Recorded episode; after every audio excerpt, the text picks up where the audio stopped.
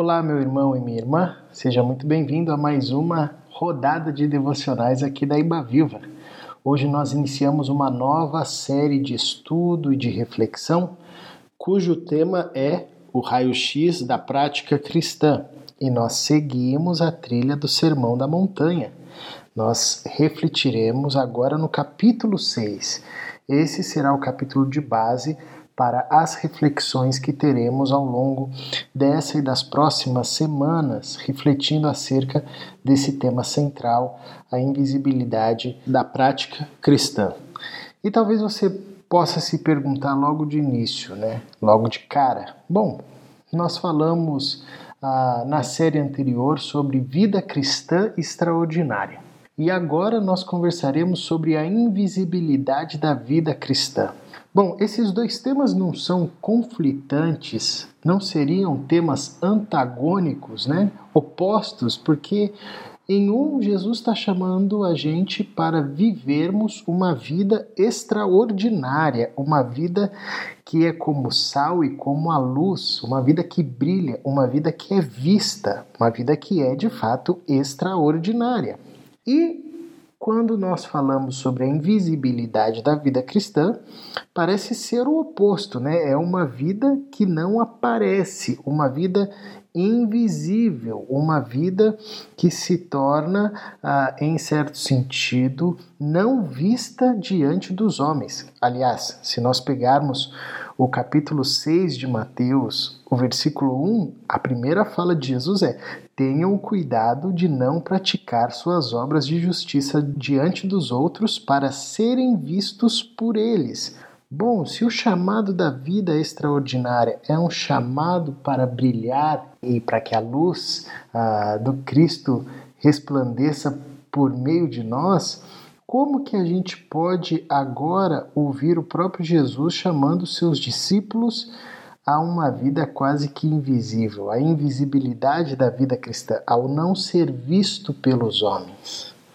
É sobre essa temática que nós vamos conversar ao longo dessa semana e também ah, das outras semanas sobre esse desafio da invisibilidade da vida cristã e como, na verdade, esses dois temas, tanto a vida cristã extraordinária quanto a invisibilidade da vida cristã, eles não se anulam, pelo contrário, eles se completam.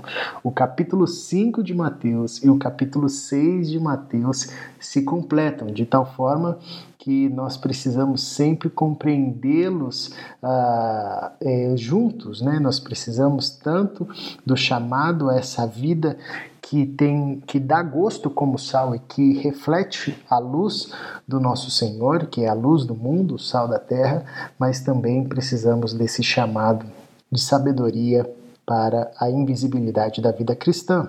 E é por isso que hoje, na devocional de número 41, eu quero iniciar a, a partir de um texto bem conhecido que se encontra lá no livro de Provérbios, capítulo 4, verso 23, onde diz assim: Acima de tudo, guarde o seu coração, pois dele depende toda a sua vida. Cuide do seu coração. Esse é o tema da nossa reflexão de hoje.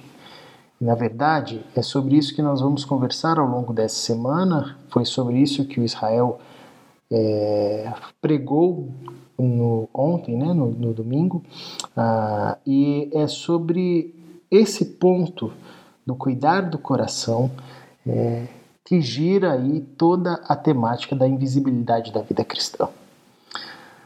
Ah, Jesus sabia que os seus discípulos, ao viverem essa vida extraordinária, ah, enfrentariam uma luta contra a vaidade do coração. E esse é o ponto. Na verdade, é até mesmo uma crítica muito forte de Jesus à religiosidade da sua época, e o próprio capítulo 6 vai relembrar disso em diversos aspectos. Jesus confrontando os líderes religiosos de sua época que fizeram da relação com Deus uma relação de aparência e não cuidaram do seu coração.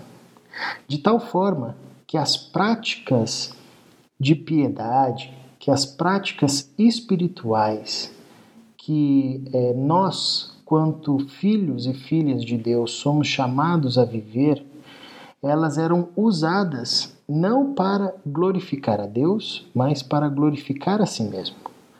Tanto as práticas de justiça, como cuidar dos vulneráveis, como o jejum, como a prática da oração, ah, como é, a prática é, de assistir aqueles que estão ao nosso redor necessitando é, de uma assistência, enfim. Alguma, algumas dessas práticas estão colocadas aqui no capítulo 6, mas nós poderíamos listar tantas outras.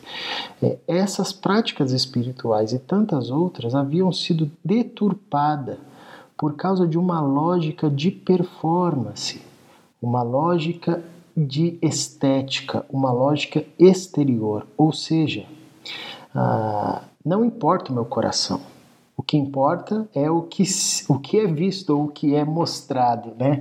É, eu posso estar com o coração totalmente distante de Deus, mas eu posso estar na frente do templo com as mãos levantadas, falando belas palavras e belas orações a Deus, é, porque as pessoas vão ver, na verdade, não o meu coração, mas vão ver o que está saindo da minha boca, os meus gestuais, as roupas que eu uso, enfim.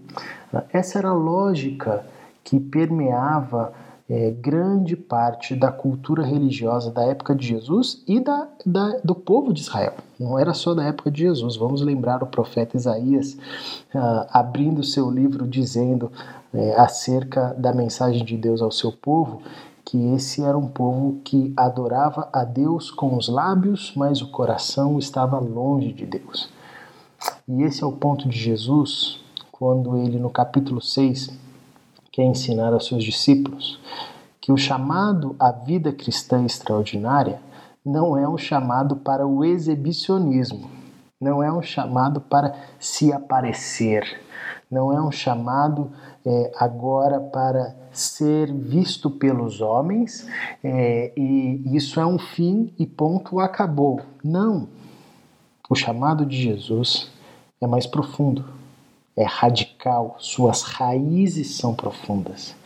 E começa no coração. Começa com o coração transformado, totalmente transformado, que compreende que ah, o extraordinário não é um chamado para performance, não é um chamado para estética, não é um chamado para aparência, não é fazer das práticas de piedade ou das práticas de justiça ações de autopromoção.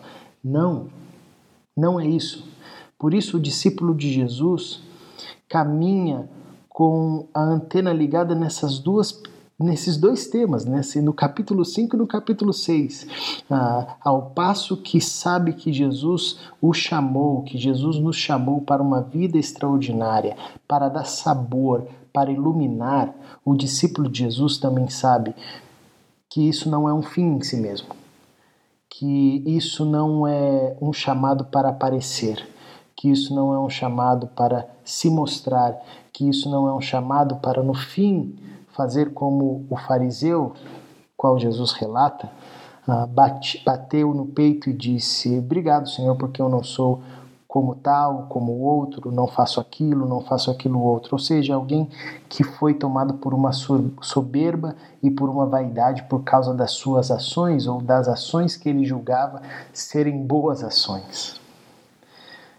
Por essa razão, o conselho e a sabedoria judaica descrita no livro de Provérbios lá atrás, que já denunciava uh, um distanciamento no seu povo e que também já distanciava a origem, o ponto de partida dessa deturpação, nos cabe hoje.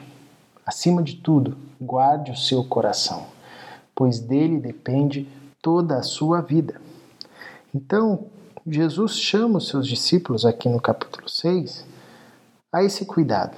A vida extraordinária com Jesus também passa pela invisibilidade dessa vida. E isso, e essa luta, e essa disputa será norteada no nosso coração.